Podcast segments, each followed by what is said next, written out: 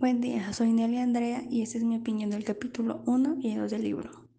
En lo personal, se me hicieron temas muy interesantes y muy complejos, ya que siendo estudiante de radio, uno nunca se imagina lo que es realmente la producción de radio más allá de ser oyente. Como en el primer capítulo, cuando nos habla del interaccionismo simbólico, que se lleva a cabo mediante el intercambio de actos simbólicos como son los gestos, las palabras, la entonación o la expresión de la cara no solo es emisor y receptor, como lo hemos visto en la radio. Es muchísimo más allá. El proceso de comunicación es más complejo del que creemos. Como ya lo expliqué, el interaccionismo simbólico es una de las corrientes que se basa en la comprensión de la sociedad a través de la comunicación y que ha influido enormemente en los estudios sobre los medios como es la radio, como es la televisión, el periodismo, incluso en las redes sociales.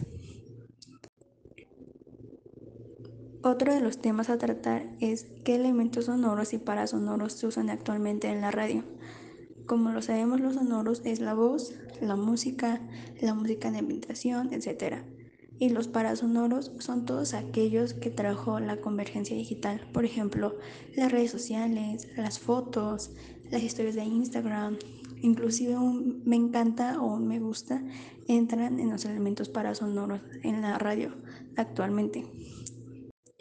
Uno de los mayores retos con los que se encuentra actualmente luchando la radio no solo se trata de su competencia directa, me refiero a las propias emisoras, sino va más allá. ¿A qué nos referimos? A la televisión, a las redes sociales, a YouTube.